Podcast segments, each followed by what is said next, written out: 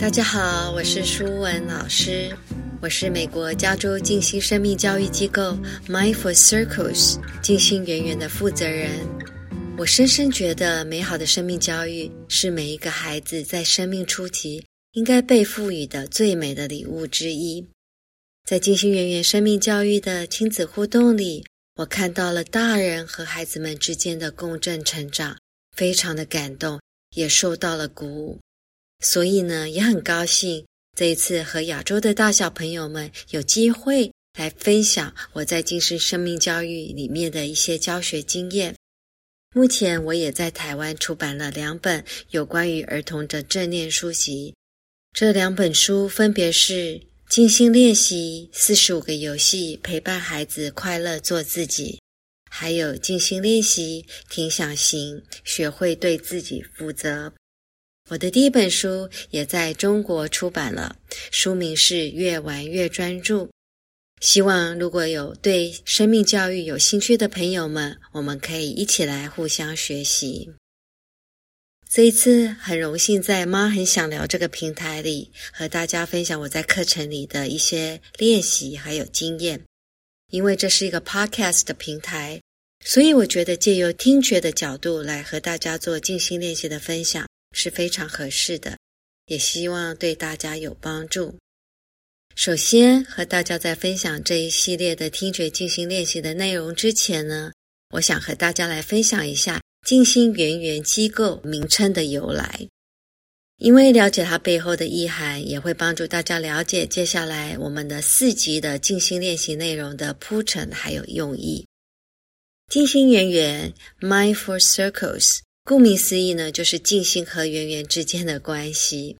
我把静心圆圆生命教育分成四个圆圈主轴，分别是身体、想法、情绪，还有爱与慈悲的觉察。因为它是四个圆圈的主轴，所以呢，四大于一，也就是它是复数，也因此我就用中文的圆圆的叠词来代表复数的意思。我所有的教学内容呢，都是由这四个主轴，由浅至深，由具体到抽象，层次鲜明的延展出来。而这四个面相，也都是我们生而为人所共有的四个面相。换而言之，如果我们能好好的照顾、了解这四个面相，全能教育的启蒙也才有可能。而这样的工作，应该从孩子越小的年纪开始越好。再来的四集 Podcast 里，我会把听力和这四个面向在每一集里做一个主题的连接。比如说，在接下来的第一集 Podcast 里，我会把重心放在听力还有身体的察觉上，而第二集则是用听力和想法做连接。以此类推，在这一系列的分享里，你和你的孩子将会有一个完整的听力和身体、想法、情绪。爱与慈悲这四个静心觉察面向的接触，我由衷的希望这个短而精致的系列设计，可以启蒙您和您的孩子在静心练习里的兴趣，并在和平的氛围里，轻松的和孩子认识自己、同理彼此。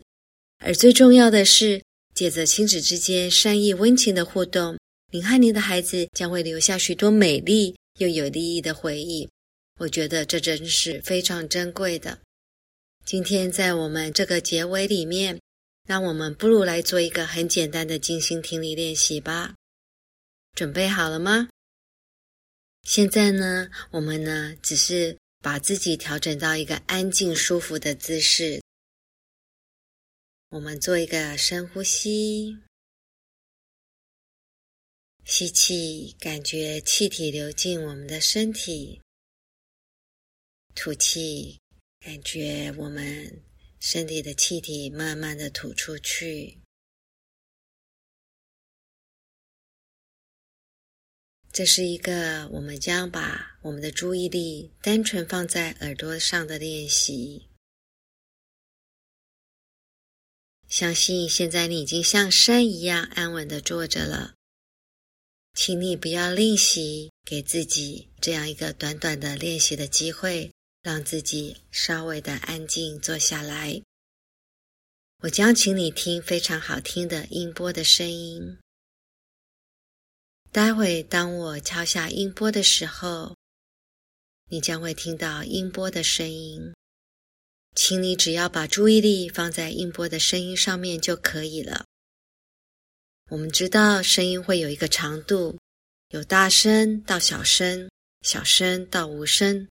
这个练习就是要当你听到音波声音完全消失的那个刹那的时候，当你感受到那个刹那的时间点时，你可以轻轻的举起手，让身边周遭的人还有你自己知道，那就是时间点的位置。这不是一个比赛，这是你自己和自己听觉接触静心的机会，所以和别人没有关系。现在我们就要开始喽，请大家把眼睛轻轻的闭起来，请记得我们要用静心的耳朵来做这一个练习。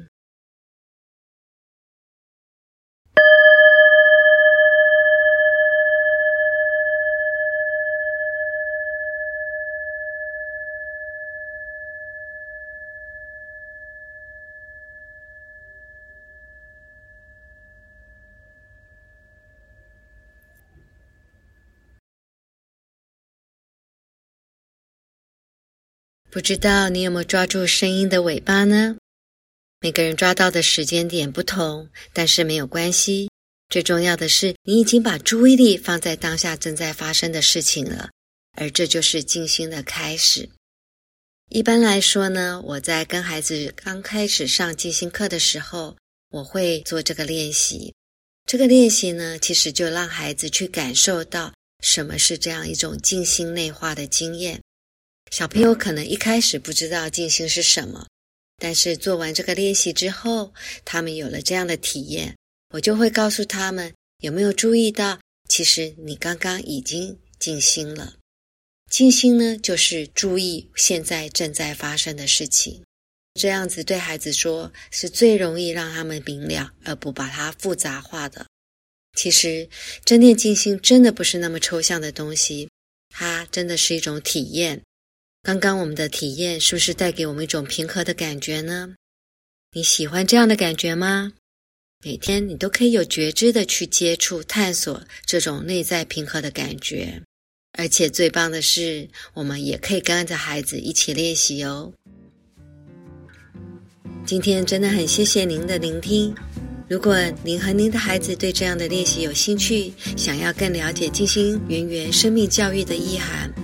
那么，我将会在来的几周里在这里陪伴你，我们一起练习，一起成长，期待我们下次空中相见哦。